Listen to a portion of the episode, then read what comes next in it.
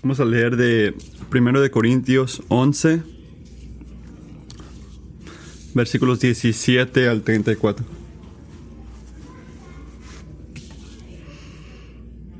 Pero al darles estas instrucciones, no los alabó, porque no se congregan para lo bueno, sino para lo malo.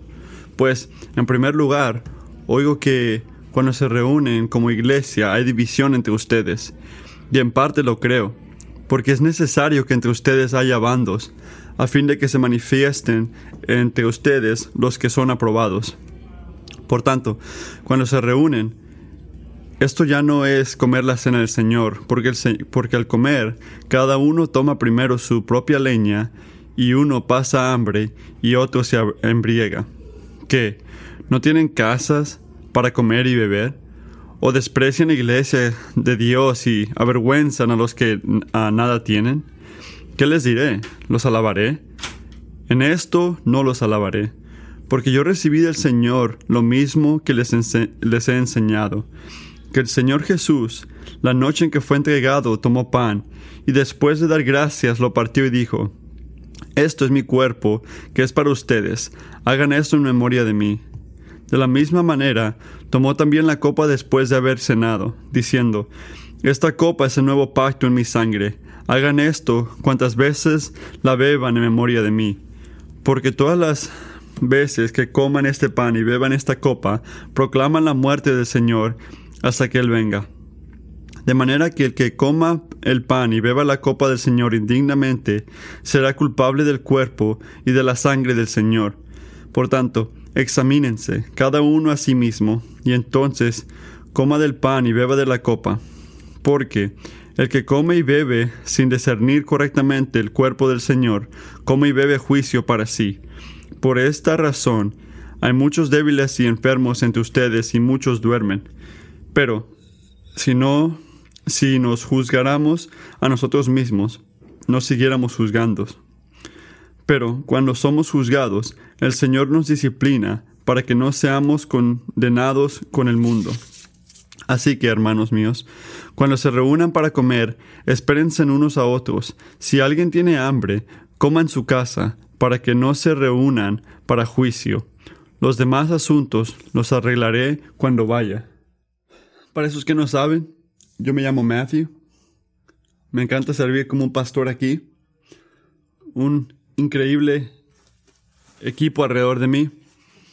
Estoy tan agradecido que cuando nos reunimos, que los miembros de este cuerpo están buscando y tienen hambre de no mis pensamientos, pero los pensamientos de Dios.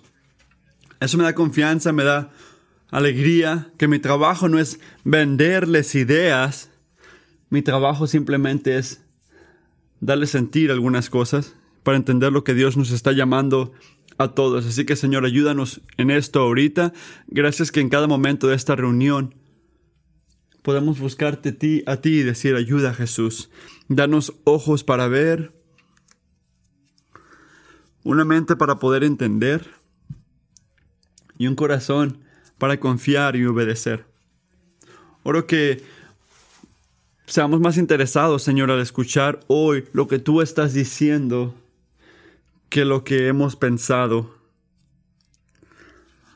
Cuídanos de traer preconcepciones a tu palabra o ideas de lo que pensamos que es verdad, que no son rezados en la escritura, sino solo experiencia o cultura.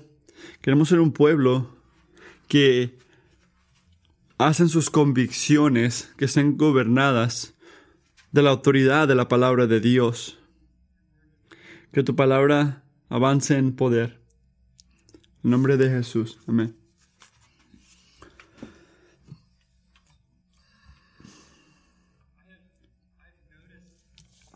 He notado, iglesia, que cuando amas algo, es muy difícil quedarte callado sobre eso. Hasta la gente que es introvertida. Si en serio amas algo, como si te gusta hablar o no, es difícil quedarte callado. ¿Por qué la gente que le encantan los deportes habla tanto de su equipo? ¿O por qué los abuelos les encanta hablar de sus nietos? ni empiecen, dice Matthew. Pero, ¿por qué alguien que acaba de encontrar un, un restaurante increíble o vino de una vacación increíble. ¿Por qué hablan? ¿Por qué, ¿Por qué hablan de ese punto? Quiero decirlo. Yo creo que es porque una parte de nuestro gozo está en compartir ese gozo con otros. Compartir ese gozo no solamente es una expresión de gozo, intensifica tu gozo. y amigos, el Dios con el que estamos hablando, que creó el mundo y todo lo que hay en él, piensen en esto, a él le encanta, no ama más, no ama a nadie más que a sí mismo. Y esto es bueno y correcto, no egoísta o mente pequeña, porque nadie es más glorioso que Él. Y y desde la eternidad, antes de que tú hubieras nacido o se haya predicado un sermón, el gozo que Dios tiene en sí mismo ha sido un gozo compartido. Dios el Padre, Dios el Hijo, Dios el Espíritu, todos han participado en esta comunión de gozo y este es el gozo, el gozo de Dios en sí mismo que quiere compartir con nosotros. Tú notas que esa es la razón por la cual Jesús murió y resucitó para traerte a ti a una experiencia del gozo de Dios en Dios. Juan dice esto, les he dicho esto para que tengan mi alegría y así mi alegría sea completa. Y si tú quieres sentir el gozo de Dios en Dios, hay una cosa que necesitas. Tú necesitas ver a Jesús, escuchar a Jesús y sentir a Jesús por quien Él es. Esa es la llave. Y Dios hace eso, da esa vida, lo cumple al separar un pueblo para sí mismo. Él hace distinciones entre el mundo y la iglesia que son tan claras y tan fuertes que el mundo sabe dónde ver para ver a Jesús. La membresía de una iglesia importa, en otras palabras, porque el mundo desesperadamente necesita que la iglesia clarifique quién habla por Jesús y quién no. Porque si la gente de Dios no son distintas, no son identificados, entonces Jesús no se puede identificar y Jesús no se puede ver. Y si Jesús no se puede ver o identificar, si el mundo no sabe dónde ver para ver a Jesús, entonces su gozo nunca va a ser el gozo de ellos. Y esto es lo que se trata, todo esto de ser distinguido, de eso se trata esta serie. ¿Cómo podemos usar la responsabilidad que Dios nos ha dado para decirle a la comunidad alrededor, mira aquí para ver a Jesús? Esa es nuestra responsabilidad. ¿Cómo podemos hacerlo? Bueno, lo hacemos en una manera inicial al afirmar profesiones de fe con el bautismo y lo hicimos esta mañana. Uh, bienvenida creyentes al cuerpo de Cristo y lo hacemos en una manera continua. Mira aquí para ver a Jesús. Al afirmar profesiones de fe en la cena del Señor. Identificamos los miembros de la familia, quien habla por Jesús, al bienvenirlos a la familia. Así que el sermón de esta mañana se va a tratar de la cena del Señor, de la Santa Cena. Pero quiero que preguntemos y respondamos de 1 de Corintios tres preguntas básicas. En primer lugar, ¿qué es la cena del Señor? En segundo lugar, ¿quién debe participar en la cena? Y lo último, ¿cómo debemos celebrar? ¿Qué es? ¿Quién participa? ¿Cómo celebramos? Así que Pongan atención, vamos a movernos en esto. Hay muchas cosas que hay que cubrir. Y si tienes una Biblia, manténla abierta porque vamos a leer este libro de Corintios. Así que, ¿qué es la cena del Señor? Tres respuestas que les voy a dar. En primer lugar, es un acto de recuerdo. Un acto de recuerdo. Miren el versículo 23. Pablo le recuerda a los corintios que la cena del Señor no es algo que la iglesia creó tenemos tiempo aquí, hay que hacer lo que sea. No, es algo intencional que, que preparó Cristo mismo. Porque yo que yo recibí, dice el versículo 23, yo recibí del Señor lo mismo que les he enseñado, que les están pasándolo solamente. Dios lo hizo, Dios lo preparó, yo se lo estoy enseñando, que el Señor Jesús la noche en que fue entregado tomó pan y después de dar la, la gracia, lo partió y dijo, este es mi cuerpo que es para ustedes, hagan esto en memoria de mí. Y de la misma manera, tomó la copa diciendo que esta copa es un nuevo pacto en mi sangre, hagan esto en qué? Para recordarlo también, en memoria de él. Como un acto de memoria, la cena del Señor, tomar el pan, comer tomar la copa, nos ayuda a no olvidar la realidad e importancia de la muerte de Cristo en la cruz. Su verdadero cuerpo, que es representado en el pan, fue quebrado por ti. Su verdadera sangre, que se representa en la copa, fue derramada por ti. Él murió para que tú no tuvieras que morir. Él fue condenado para que tú puedas ser, ser justificado. Él fue golpeado para que tú puedas ser sanado. Jesús fue maltratado para que tú puedas recibir misericordia. Pero escúchame, cuando Jesús dice el pan y la copa, hazlo en memoria de mí, Él no está diciéndonos que solamente miremos para atrás en la historia del Evangelio como que fuera el cumpleaños de alguien. No, hay cosas históricas ahí, sí. El, Evangelio es algo en la historia, es algo verdadero. Sí, claro que sí, el Evangelio es algo verdadero. Pero el Señor también nos está llamando a, pensar en lo que implica en el futuro. Promesas.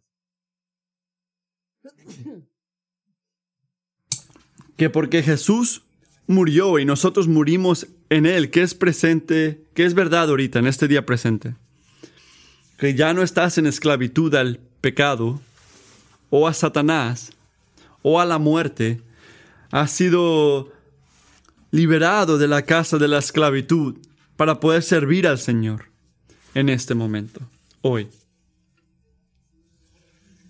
¿Y qué es verdad de ti en el futuro? Bueno, el infierno que merecemos ahora fue reemplazado con esperanza. Tomar la copa, comer el pan, nos recuerda que la verdadera cena está por venir. La cena que vamos a disfrutar con el Señor Jesucristo. Eso es en el futuro, es una implicación de lo que va a ocurrir. Así que la cena del Señor es como una prueba. ¿A cuánto les, les encantan los, los, los apetitos? A mí me enfada porque a veces cuando sabe malo, como que ya ni quiero probar el resto de la comida, pero cuando me llama la atención, cuando me gusta mucho, pienso, no, quiero comer más, quiero probar lo que sigue. Así es la Santa Cena, es como una probadita, es, se, se diseña para despertarte, que te dé un llamado para la cena que viene. Así que mientras tomamos y bebemos, recordamos lo que Él ha hecho. Y en segundo lugar, es un acto de compañerismo.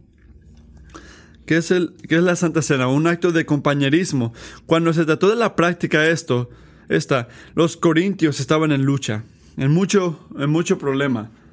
Porque Pablo dice en el versículo 20, por tanto, cuando se reúnan, esto ya no es comer la cena del Señor. Esto ya no es la cena del Señor. Entonces yo pensé que estamos tomando la copa, tomando el pan. ¿Cómo que, que no? Dice, dice que no era la cena del Señor. ¿Por qué? Porque la iglesia compartió la cena como un parte, como una cena de comunión. Una cena, un lonche grande, y basado en el versículo 21, los ricos de la iglesia estaban trayendo mucha comida y mucho vino, y teniendo como una diversión, una fiesta enfrente de la gente que no tenían casi nada. Así se miraba su cena, su santa cena.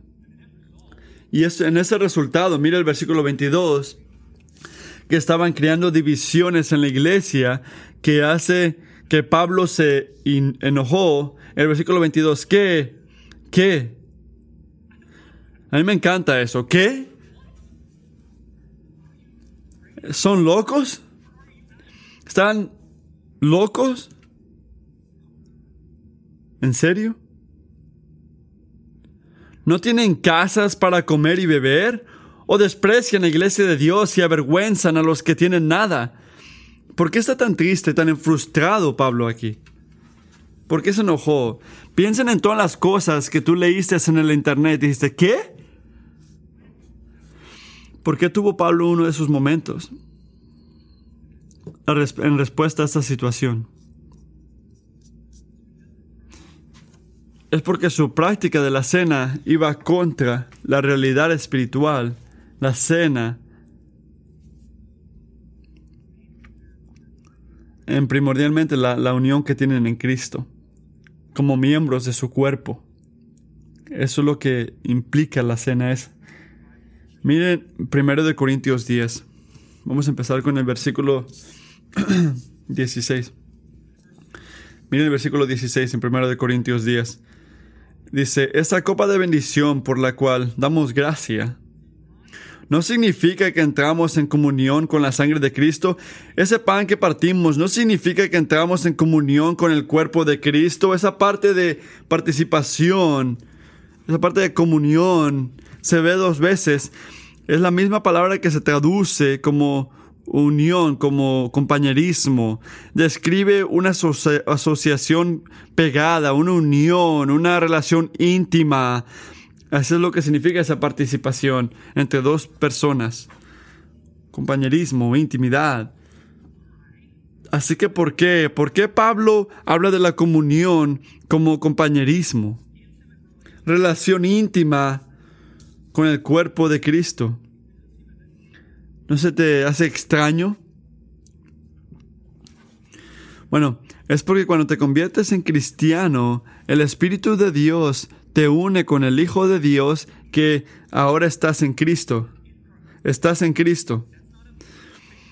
Esto no es algo creado o algo así básico. La relación de Cristo con el Padre como el, Padre eterno se convierte en tu relación con el Padre como un hijo o hija adoptada. Ahora estás en Cristo. La unión que ahora estás disfrutando es la unión que tienes con Cristo, con Dios. Y esa unión, esa fe que tenemos con Jesús es tan verdadera, tan unida, que nos convertimos parte de su cuerpo. En 1 Corintios 12, 13, voy a leer esto. Todos fuimos bautizados por un solo espíritu para constituir un solo cuerpo, el cuerpo de Cristo. Así que cuando comemos de un pan juntos en la cena del Señor, la Santa Cena, estamos afirmando nuestra unión espiritual con Cristo. Es una expresión física de relación compartida con Jesús es un acto visible de unión con Dios. Cuando comemos y bebemos en la cena, en la fe, por decir, en Jesús, disfrutamos el gran regalo de comunión, compañerismo con Él. Puede que ya has sentido esto en diferentes tiempos de tu vida. Mientras el pan y la copa nutran tu cuerpo en algo físico, también nuestra fe en Jesús es nutrida en una manera espiritual en la cena. Pero no fallen al ver las implicaciones horizontales en el capítulo 10, 17. Dice, hay un solo pan, hay un solo pan del cual todos participamos. Por eso, aunque somos muchos, formamos un solo cuerpo. Formamos un solo cuerpo. Así que noten esto. Cuando compartimos la cena, no solamente estamos afirmando o haciendo cualquier cosa, estamos afirmando también una unión espiritual unos con otros. No solamente es con Dios, sino unos con otros también como miembros de su cuerpo. Y lo que Pablo nos enseña en este versículo, escuchen, se une mucho con la cara de lo que nos han enseñado. Y lo que a muchos americanos les gusta creer. ¿Puedo ir ahí? ¿Por qué? Porque nosotros nos gusta pensar que la cena se trata de mí y Jesús, de yo y Jesús, disfrutando este momento espiritual hermoso, como que no me hables, alguien toque la música atrás, no toses, yo quiero solo enfocarme entre yo y Jesús. Amigo, te puedo reafirmar que la presencia de Dios sí está contigo ahí, pero escúchame, no se trata de ti y Jesús. No se trata de Jesús y tú. Se trata de nuestra unión con Él y como un resultado nuestra unión unos con otros como miembros de su cuerpo. Comiendo juntos de un pan, públicamente afirma que somos parte del cuerpo de Cristo, la, iglesia. En otras palabras, es una cena corporal, es una cena de nosotros, no es de tú y Jesús allá solos, no, es una cena entre todos, con Dios, pero con otros, con nosotros mismos, porque no puedes separar estas dos cosas en el Evangelio de Cristo, están unidos, los dos van atados. Mira el versículo 17 hay un solo pan. El acto de compartir la, cena es una representación de lo que nos hace una iglesia local. Nos une, nos ata. ¿Qué dice? Dice, hay un solo pan del cual todos participamos. Por eso somos muchos, formamos un solo cuerpo. Porque tomamos del mismo pan, de un solo pan. Y esto, amigos, es la razón por la cual lo celebramos juntos. Piensen en esto. En el versículo 17 y 18 y el 20, regresando al capítulo 11, Pablo habla del contexto de la cena del Señor, que cuando se unen o están juntos como una iglesia, ¿por qué hace esto? Porque la cena del Señor es una cena para la iglesia. Y Pablo quiere que los corintios compartan comunión en un contexto que es consistente con la importancia corporal de la cena. Y es la razón por la cual no solamente tomamos comunión sobre el Internet o vemos que una esposa o esposo lo comparten en una boda o lo llevamos a un hospital. No, es una cena que el Señor le ha dado a su familia espiritual para que sea disfrutada por la familia espiritual. Es una cena que por su naturaleza afirma nuestra unión como una familia. Así que es una expresión de, um, de, de relación con Dios. Es un acto de misión que es la Santa Cena, un acto de recuerdo, de compañerismo y un acto de misión. Los corintios estaban comiendo una cena que dice, nosotros merecemos. Eso es lo que dice la, la cena. Mientras sus acciones en la cena declaraban lo contrario. Y todavía, nota esto, Dios usó, mira el versículo 19, Dios usó su división para cumplir sus propósitos porque es necesario que entre ustedes haya bandos, a fin de que se manifiesten entre ustedes los que son aprobados, que puedan reconocerse. Vamos a hablar las últimas dos semanas. Una, es, una responsabilidad que tenemos como una iglesia local es reconocer, afirmar profesiones genuinas de fe y ir contra falsas profesiones de fe. ¿Y cómo hacemos esto? A través de la práctica de membresía de una iglesia. ¿Por qué? Porque pensamos que fue algo chévere de hacer. No, sino eso es lo que nos llama el Señor a hacer en Mateo 16 y Mateo 18. Afirmamos profesiones de fe al usar la autoridad que Dios nos dio para bautizar a la gente, bienvenidos a la membresía de la iglesia. Continuamos afirmando esa fe al que, al comer con ellos en la mesa del Señor en la comunión. Así que la cena del Señor, practicada apropiadamente, hace en toda la Biblia, vida cristiana lo que hace el bautismo al principio de la vida cristiana marca y reconoce, distingue la iglesia del mundo. Esos que son parte de su cuerpo, de esos que no lo son, esos que son miembros de su cuerpo, a esos que no son miembros. Y 1 de Corintios 5, vayan a 1 de Corintios 5, esto representa un gran ejemplo de este principio. Mira el versículo 1 y 2. Pablo está escribiendo y todavía hay problemas, obviamente. Es ya del dominio público que hay entre ustedes un caso de inmoralidad sexual que ni siquiera entre ustedes los paganos se toleran. A saber, que uno de ustedes tiene por mujer a su esposa de su padre, y de esto se sienten orgullosos. ¿No debería más bien haber lamentado lo sucedido y expulsado de entre ustedes al que hizo tal cosa? ¿De qué está hablando Pablo aquí? Él está hablando del último paso de la disciplina de la iglesia. Expulsar a alguien de la membresía en una iglesia local. Pero esa es la pregunta, amigo. ¿Qué diferencia práctica hace eso? Más de que quitara su nombre de la membresía de, en la oficina. ¿Qué diferencia hace quitarlos de la membresía? ¿Debería de hacer una diferencia?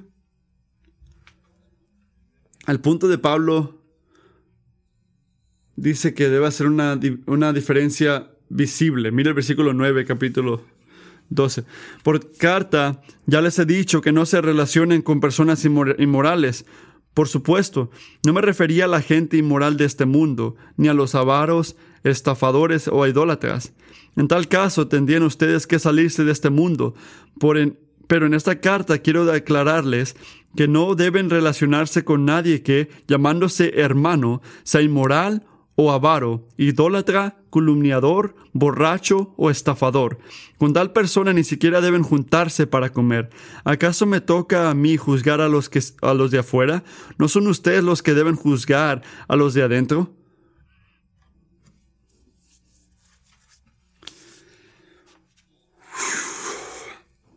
Esas son palabras fuertes en un mundo que dice, cristiano, no juzgues lo que está ocurriendo. Es difícil entender, ¿verdad? Ah, no me juzgues, yo no te juzgo. Pero, ¿qué hacemos entonces con el versículo 12? Es una responsabilidad clara. Nos dice que nosotros tenemos que verlo. Dice, ¿no son ustedes los que deben juzgar a los de adentro? El juicio en el reino de Dios no está mal. Hecho correctamente, es un regalo de gracia. Es una expresión de la disciplina de Dios. ¿Y qué tipo de, de comer está prohibiendo Pablo? Es el comer que, que dice una mentira espiritual. El comer que afirma relación, asociación cercana como el, con la gente como el cuerpo de Cristo, cuando el caminar de su vida va contra lo que dicen aquí. A lo mínimo, está hablando de la cena del Señor, de la Santa Cena. ¿Y cómo lo sabemos? Porque en el contexto inmediato, en el versículo 11, tenemos su instrucción en el versículo 6 a 8 de cómo mantener la Pascua en el nuevo pacto. Pablo está diciendo que comer, comer este, tomar este, esa Pascua marca a la gente de Dios en el, viejo pacto. Así que compartir esta Santa Cena marca a la gente en este Nuevo Testamento. En el versículo 7 dice, desháguense de la vieja levadura para que sean masa nueva, panes sin levadura, como lo son en realidad, porque Cristo, nuestro Cordero Pascual, ya ha sido sacrificado. Así que celebramos nuestra Pascua no con la vieja levadura, que es la malicia y la perversidad, sino con pan sin levadura, que es la sinceridad y la verdad. ¿Qué está diciendo? Que compartir la Pascua o la cena con alguien que no es creyente es amar, eso no es sinceridad y verdad. Es celebrar de una manera que no se debe de hacer. Quebrar pan con alguien que no está profesando correctamente no está bien porque su participación va contra el efecto del sacrificio de Cristo. Y esa es la razón por la cual Pablo le está llamando la atención aquí a la gente en Corintios. Regresando al capítulo 11, mira el versículo 28 que dice, Por tanto, examínense cada uno a sí mismo y entonces coma del pan y beba de la copa. Mira el versículo 29. Porque el que come y bebe sin discernir correctamente el cuerpo del Señor, come y bebe juicio para sí. Tú sabes que hay momentos en el sermón que yo digo, bueno, escúcheme, hay que pensar cuidadosamente. Escúcheme, hay que pensar cuidadosamente. ¿Qué es este discernir el cuerpo? ¿De qué está hablando? Discernir correctamente es, es hacer una pregunta simple. ¿Qué es la verdadera naturaleza de mi relación con el cuerpo de Cristo? ¿Cuál es la naturaleza de, ese, de esa relación? La institución que Dios ha puesto en este mundo para afirmar profesiones de fe, afirmar mi profesión de fe a través del bautismo y membresía, han continuado afirmando esa, como e, esa fe como un miembro en buen estar. O hay pecado en mi vida que no me he arrepentido. Que no tengo ni maneras bíblicas de justificar. O confianza en la verdad de mi fe. La, verdad, la verdad de si estoy salvo o no. Ponerte a ti mismo a prueba de cómo estás con el Señor es importante, pero eh, no es suficiente tampoco. Cualquiera puede decir que está bien con Dios. ¿Has notado eso? Yo pudiera decir que hay gente que conoces que están convencidos de que están bien con Dios. Pero estás preguntándole a tus amigos que oren por ellos porque tú sabes que no está bien, que no están bien con Dios están sintiendo lo que nuestro pecado y rebelión hacen a cada uno. Nos quedamos ciegos. Cualquiera puede decir que está bien con Dios o estar convencidos de que sus hijos están bien con Dios. O convencidos de que sus padres están bien con Dios. Pueden convencer a cualquier persona de esas cosas también. Pero la prueba más sincera que tiene que ocurrir es si la iglesia local está de acuerdo con tu prueba, con tu ver o no. Piénsalo así. La familia de Dios tiene que reconocerte como uno de sí mismo antes de que llegues ahí y te sientes en la cena del Señor, en la cena de la familia. Qué raro sería cuando tienes familia que viene a visitarte si una persona que ni conoces entra de la calle toma una silla y están a punto de orar, todos se, sientan, todos empiezan a hablar y dicen, eh, hola, soy Matthew, ¿quién eres tú? Un placer conocerte, pero esta es una cena de familia. Sí, yo soy parte de la familia.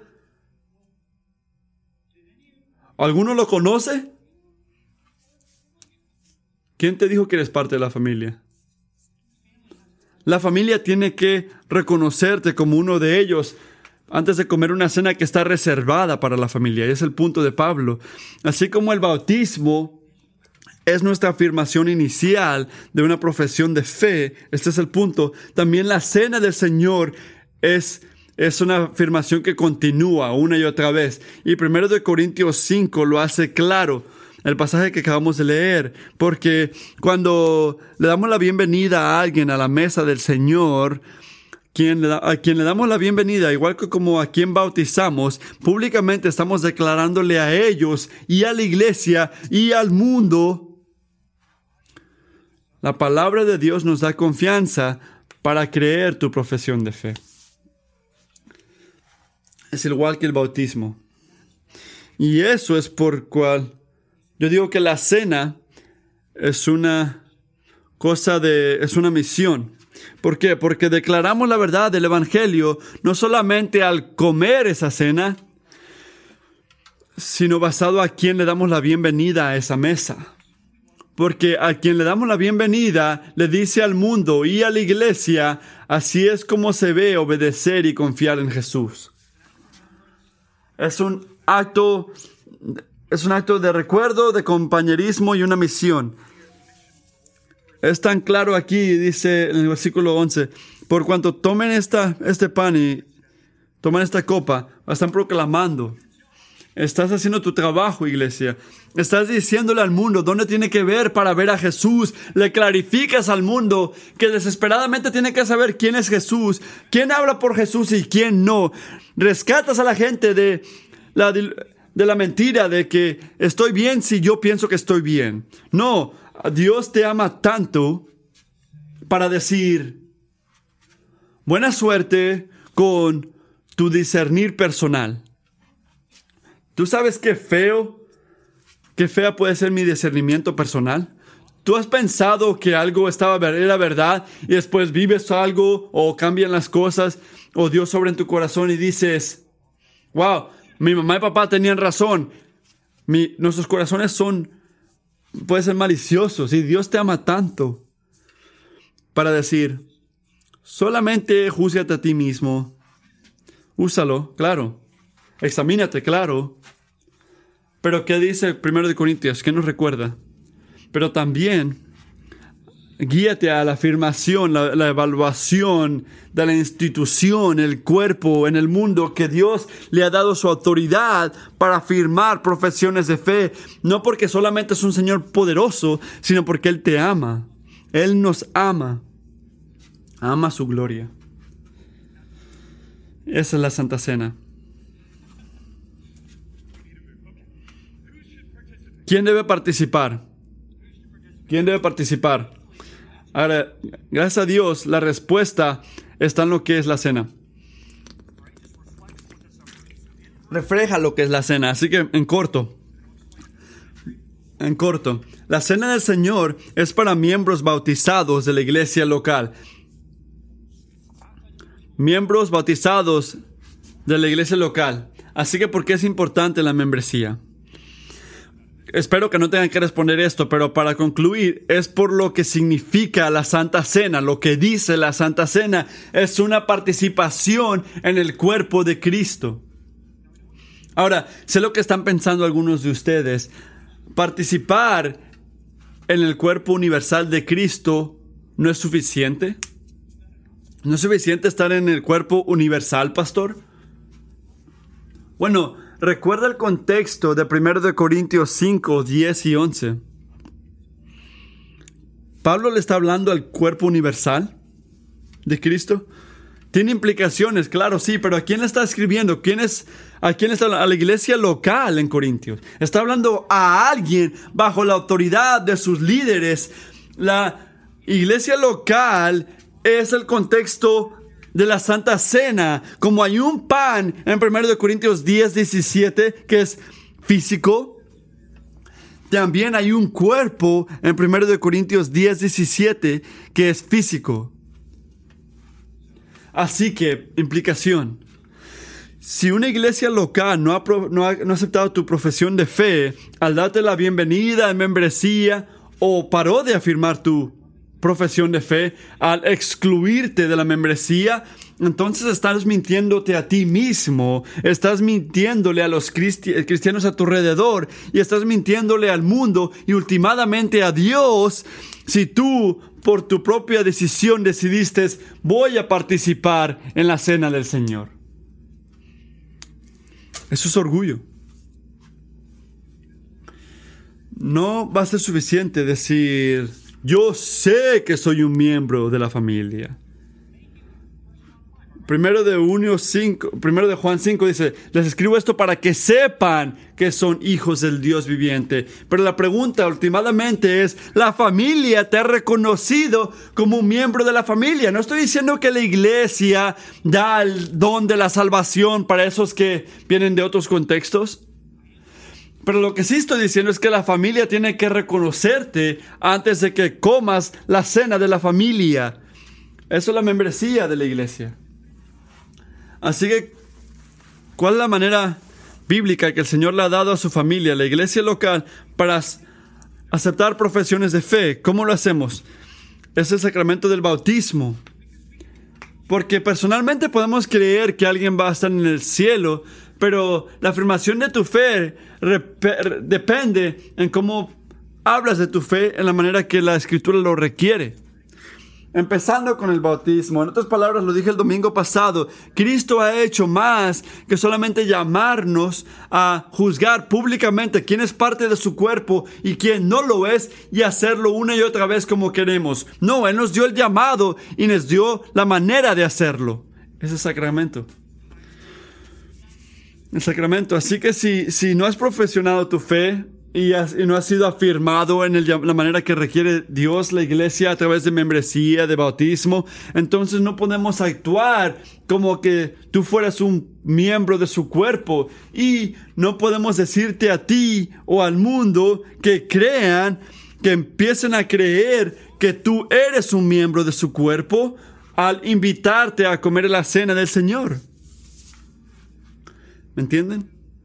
Así que el punto aquí el punto es que venir a la mesa, compartir en esa cena, en esa comunión, no solamente es algo individual, que una decisión que solamente tomas tú así, es algo corporal, una decisión corporal que requiere una afirmación corporal de tu fe en las maneras que Dios ha llamado.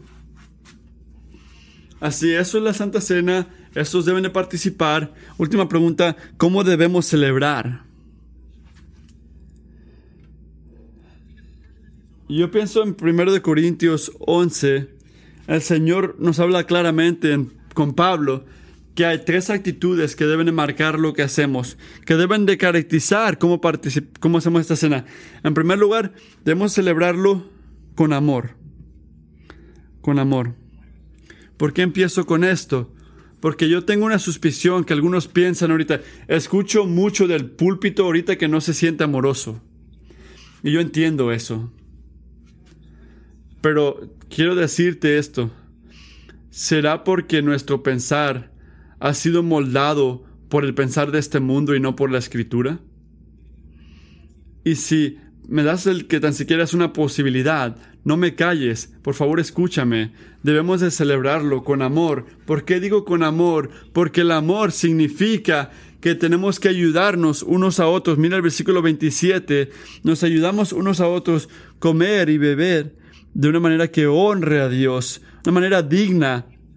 Ayudamos que la gente se examinen a sí mismos. Versículo 28. Ayudamos que la gente pueda discernir su relación, que está en el versículo 29, que significa que claramente explicamos quién debe participar en la cena y quién no debe de participar. Ese es un acto de amor, en otras palabras. Y la iglesia históricamente está llamada a este trabajo laboral. Quién debe de participar y no ha sido llamada darle como una barda a la mesa, darle una barda a la mesa. Y por lo que yo puedo recordar, y yo estoy hablando a gente que llevan décadas en esta iglesia, es esencial. Hemos dado una barda en Kingsway. Hemos dado una barda en que una cerca, si tú eres cristiano, estás bienvenido a participar. Si tú eres cristiano, estás bienvenido a participar. Si tú piensas que eres cristiano, come con nosotros. Paramos de hacer lo que dice 1 Corintios 11, 5 y 10, lo que requiere. Que esos que participan en la cena tienen que ser, deben de ser un miembro en buen estar en la iglesia local que ve el Evangelio, aceptó el Evangelio. Y al no mencionar la membresía de la iglesia como un requisito, yo creo que en una manera muy sincera, tenemos inintencionalmente, hemos hecho lo mismo que hace la cultura americana, que la comunión se trata de yo y Jesús. Yo creo que hemos llegado a ese punto. No estoy hablando de ustedes, estoy hablando de nosotros. No solamente si estás visitando a Kingsway, celebrando otras cosas, muchas cosas están pasando hoy. Bienvenido a una conversación de familia. Creo que hemos hablado de que se trata de yo y Jesús, no de mi relación con este cuerpo y la iglesia. Solamente yo y Jesús. Y mientras estudiamos este, esto de, de comunión, hemos empezado a hablar más y más de cómo identificar cuatro marcas, cuatro consecuencias de no ponerle una cerca a la cena, a la Santa Cena. Te voy a dar esto. En primer lugar, ¿cuál es el riesgo? No ejercemos la autoridad que Dios nos ha dado como iglesia. Si Jesús decide en la perfección de su sabiduría, y Él es perfecto en sabiduría, que es nuestro trabajo, Kingsway, es tu trabajo afirmar las profesiones de fe, tenemos que tomar esa responsabilidad muy serio. No podemos decir, bueno, eso se siente exclusivo o no le va a gustar a esta cultura, vamos a ofender. No, el Evangelio ofende. Si tu manera de pensar es cómo no ofendo a la gente, no estás predicando el Evangelio, no estás amando a la gente, estás amándote a ti mismo al hacer que la gente te quiera. Si quieres que la gente te quiera, nunca los vas a amar. No queremos ser ese tipo de iglesia. Nuestro trabajo no es vengan todos o si piensas que eres cristiano solamente haz lo que quieras. No, porque eso falla hacer lo que Cristo nos ha llamado. Nuestro trabajo es cuidadosamente aceptar o, o, no, o, no, o decir que no afirmaciones de fe. Y Dios nos ha llamado cómo hacerlo en su palabra. Bautícense, comparte la cena con cristianos genuinos. No bauticen y no le den la Santa Cena a esos que no son verdaderos creyentes. Si no estamos usando lo que Dios nos ha llamado a usar, no estamos ejercitando nuestra autoridad. La segunda, el segundo riesgo, le damos a las personas una falsa seguridad de salvación. Y sienten el, sienten el peso de esto. Le damos a las personas una falsa seguridad de salvación. Hermanos y hermanas, mucha gente viene a este cuarto pensando que son cristianos. Pensando que están bien con Dios. Cuando no lo están.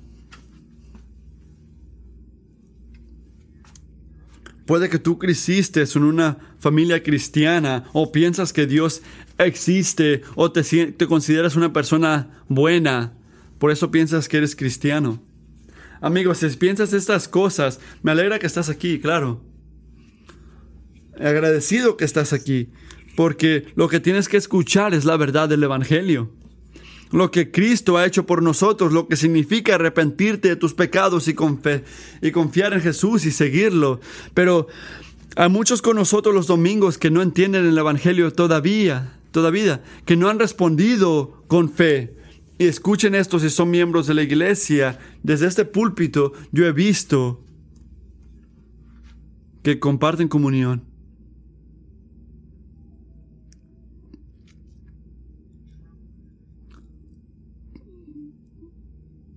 Preocupado al pensar que estaban tomando juicio a sí mismos. ¿Y por qué, por qué me llama la atención eso? Porque yo amo a las imágenes de Dios. Porque Dios los ama. No es amoroso decir, donde estás con Dios es entre tú y Dios. ¿Vas a contestarle a Dios individualmente, amigo? Claro que sí. Pero si alguien en este cuarto no conoce al Señor Jesucristo, deben de ser advertidos, no a darles falsa esperanza. Eso es lo que hace el, amor. Cuidado si proclamamos paz donde no hay paz. Peligroso para nosotros. La actitud que dice, yo sé que soy cristiano, tu trabajo, iglesia, pastor, es hacerme sentir bienvenido. Es el orgullo que te va a guiar lejos de un Dios viviente. Darle a gente falsa aseguranza. Si no estás, si no eres cuidadoso. En tercer lugar, incurrimos juicio sobre nosotros mismos y llevamos a otros hacia el mismo. Miren el versículo 30, 1 de Corintios. Pablo no está jugando cuando dice, por esta razón hay muchos débiles y enfermos entre ustedes y muchos duermen y han muerto. Ya, Pablo, estás jugando, ¿verdad? Es un pan, es, un, es una copa. Estás jugando, ¿verdad? No, no está jugando. Pablo está dibujando una línea directa de consecuencias, conexiones entre gente que pensaban que eran cristianos, pero no son cristianos genuinos, participando en la Santa Cena y sufriendo las consecuencias físicas de la mentira. Es ahí. Es una expresión del juicio de Dios y no deberíamos estar sorprendidos porque bajarle al Evangelio, proclamar unión con Cristo y su pueblo al tomar la cena, mientras vamos contra todas estas cosas basado al caminar de tu vida, no es algo correcto, no es algo bueno. Es un pecado serio. Porque su gloria está en la línea, su reputación está ahí, ayudarle a unos y otros, discernir la relación genuina al cuerpo de Dios. No es algo opcional, no es algo que es el trabajo del pastor, es la responsabilidad de todos, porque se trata de vida y muerte. La última consecuencia de no ponerle barda cerca a la mesa, este, mentimos acerca de Jesús al suavizar la ofensa del Evangelio. Escúchenme, podemos doctrinalmente, mentalmente, ir contra la cosa universal. Esta idea de que al final del día todos son salvos. Podemos ir contra esto en nuestras mentes, nuestros corazones, pero funcionalmente hablar sobre eso de universal. ¿Cómo hacemos eso? Al hacer la invitación, invitación a la cena tan ancha, que ya ni siquiera damos testigo al Evangelio. ¿A quién le damos la bienvenida o no le damos la bienvenida? Es una oportunidad de hablar la verdad del Señor en la mesa. De las cosas más importantes que declaramos.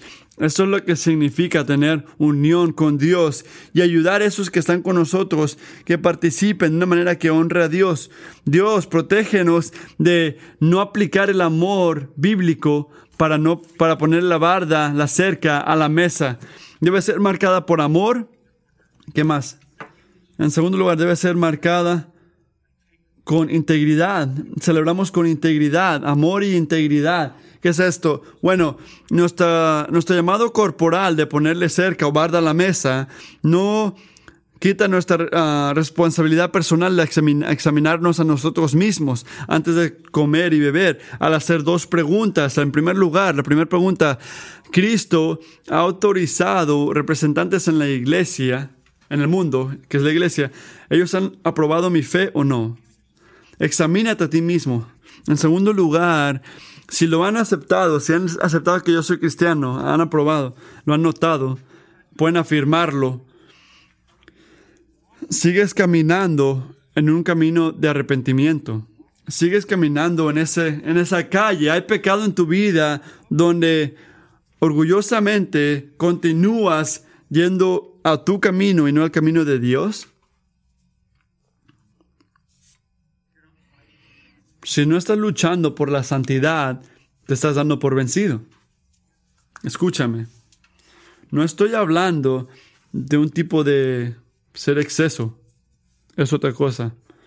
Pero estoy hablando, mira el versículo 31, de juzgarte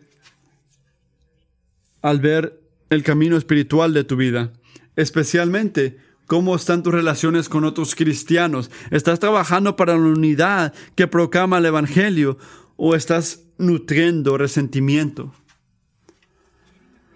Comer el pan, tomar la copa, no te va a hacer bien y te va a dañar si tu vida no se alinea, no testifica a la verdad que proclama esa Santa Cena. Celebramos con integridad. En último lugar, celebramos con gozo, con alegría. Celebramos con alegría, no opcional.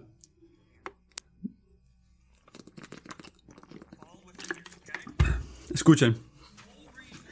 Toda la razón, la razón por la cual Pablo está como boca abierta con la acción de los corintios es porque estaban abusando algo que era tan precioso. ¿Qué es la razón por la cual su llamado pastoral va más allá que corregir o enseñarnos que nos juzguemos unos a otros? El, el punto de Pablo del Señor es arrepentimiento genuino, es fe en el Señor Jesucristo expresado en amor por su cuerpo, llevándote a la alegría de la salvación. Mira el versículo 32, escucha el corazón de Dios ah, por cuando somos juzgados. Ellos están sintiendo enfermedades, escuchen esto.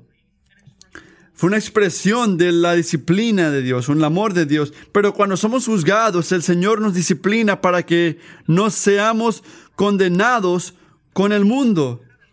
El Señor nos disciplina para que no seamos condenados con el mundo. ¿Cuál es el punto? La salvación, para que no seamos condenados con el mundo. Miran eso, el Padre, el punto de el Padre, y Pablo lo sabía, no era para castigar a los corintios, sino para llamarle la atención, para que ellos puedan ser restaurados. No ser condenado con el mundo, es el corazón que Dios tiene hacia ti, para que no te condenes con el mundo. ese es el deseo. Él quiere extenderte gracia. Él se levanta para enseñarte compasión. No va a callarse mientras mal usamos la cena que Él usó para nuestro bien y su gloria. Pero recuerden esto, que la Santa Cena es mucho más que una marca de identidad. Es una celebración. Es una celebración. Es una celebración gozosa o con alegría que representa todo lo que hizo Cristo por nosotros. La cena dice, Jesús vivió por ti, Jesús murió por ti, Jesús se levantó de la tumba por ti y lo cantamos esta mañana. Si tú estás aferrando a Él firmemente, no solamente en tus ojos, sino en los ojos de tus hermanos y hermanas a tu alrededor en la iglesia local, puedes saber esto. Romanos dice esto. Ahora, no hay condenación para esos que están en Cristo Jesús. Has sido perdonado, has sido limpiado, has sido sanado. Donde tu pecado estaba, la gracia se extiende todavía más. Y eso celebramos con la Santa Cena. Así que escucha cuidadosamente para concluir. Gracias por mantenerte conmigo esta mañana. Este sermón lo he preparado por tres años. Si tu lucha es lo contrario, quiero hablar contigo. ¿Puedo hablar contigo? Escuchas a Pablo hablar de esto, honrar a Pablo, examinarte, tomar una manera que honre a Dios y tú sientes un peso de ansiedad, condenación, levantándose en tu corazón. No es la gracia de la convicción, es algo de que como que no te mereces basado en el pecado que ves en tu vida. Si ese eres tú, quiero que escuches las palabras de Philip Melanchthon, un escritor.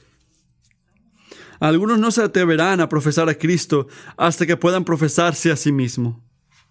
Esperan que la dignidad venga a la mesa del Señor, sin considerar que es indignidad lo que deben profesar.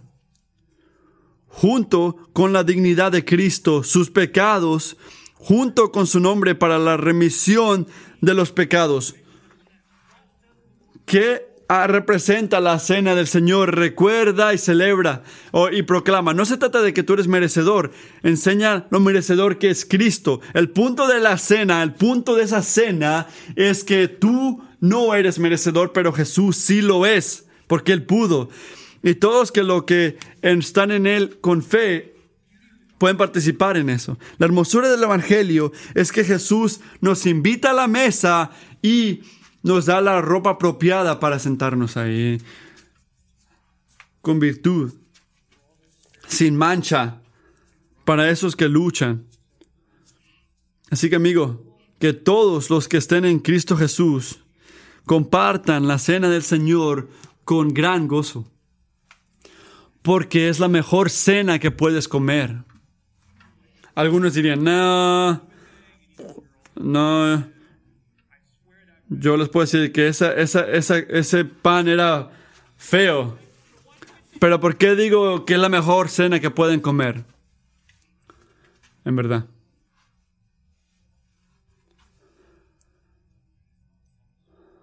Porque nadie, nadie te va a satisfacer como lo hace Jesús. Nada satisface como lo hace Jesús. Él quiere que su gozo en Dios sea tu gozo en Dios.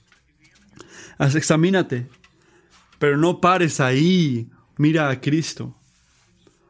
Enfócate en Él y gózate en Él. No eres merecedor, pero Él sí lo es. Por esa es la razón que la cena del, del Señor no es algo espantoso, es una celebración. Ahora muchos están empezando. Vamos a compartir la, la Santa Cena ahorita, ¿verdad? No. Sorpresa. Yo sé cómo trabaja Matthew Williams, vamos a tomar la Santa Cena y cantar. No, porque queremos que se examinen, que puedan discernir, luchar con lo que escuchaste hoy. Para todos los que participan en la Santa Cena, lo hagan de una manera que honre a Dios la siguiente vez que lo hagamos juntos. Puede que tengas que tener conversaciones con una gente aquí, un, mayor. Puede que tienes que tener conversación con uno de tus hijos. No queremos apurar eso o que te llevemos a violar tu conciencia, decir, elige ya, vas a participar o no. No, intencionalmente no lo vamos a hacer esta mañana.